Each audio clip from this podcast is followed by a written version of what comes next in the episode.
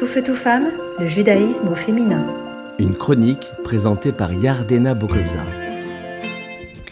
Heureuse de vous retrouver pour une nouvelle chronique sur le thème de surmonter ses épreuves.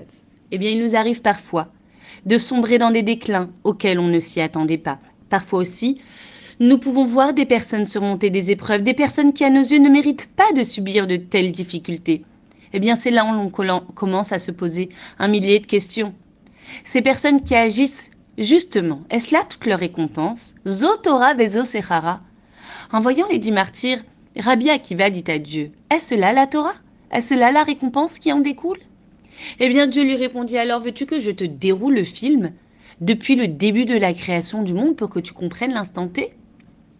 Nous avons assisté, nous avons vécu des moments d'incompréhension, de sidération, comme dans un rêve. Car il est bien vrai que l'exil est un rêve. Ces moments d'incompréhension forment une infime partie du puzzle, et nous n'en possédons certainement pas toutes les pièces pour en constituer une image globale. On a nommé Yosef dans la Bible comme interprète des deux rêves de Pharaon. Interprète se dit poter en hébreu, et ces trois lettres P, Tav, Resh forment également le terme tofer, qui veut dire coudre. Eh bien, la lueur de la chassidoute, nous allons mettre en relation ces deux termes, coudre et interprète ont donc les mêmes lettres. Et nous pouvons rajouter à cela la bénédiction de Yosef ben Porat, P. Tav, qui comporte les mêmes lettres que Tofer et, et Poter, un interprète. En effet, le thème porat est également composé des mêmes lettres, donc interprète et coudre. Porat se traduit par charmant. Quel est donc le rapport entre interprète, coudre et charmant? Vous l'avez compris.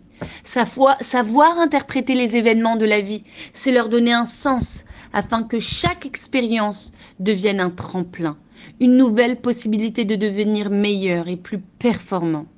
En outre, en cousant tous ces moments en une seule et même histoire, et en sachant qu'il y a un début connu ou inconnu et après, nous arrivons soudain à percevoir le contexte différemment, et notamment plus charmant.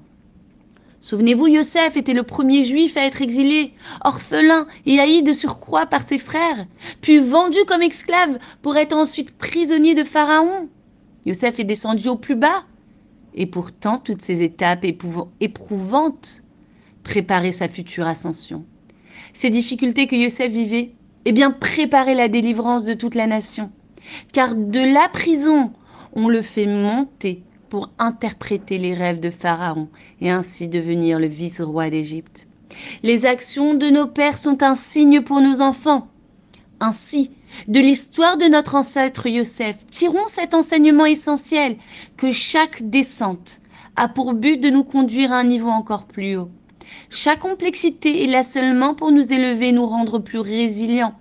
Ne tirons pas de conclusions hâtives des vicissitudes de la vie car nous n'avons pas toutes les cartes en jeu en main. Et avec le temps, le recul, nous serons à même de coudre ensemble ces moments détachés et d'y voir plus clair, sachant que tout ce que Dieu fait est bien, et bon, eh bien, je vous souhaite d'avoir cette force de donner une interprétation positive à chaque événement de votre vie, ainsi relier chacune de ces interprétations pour qu'elles deviennent charmantes. À bientôt. Tout feu, tout femme, le judaïsme au féminin.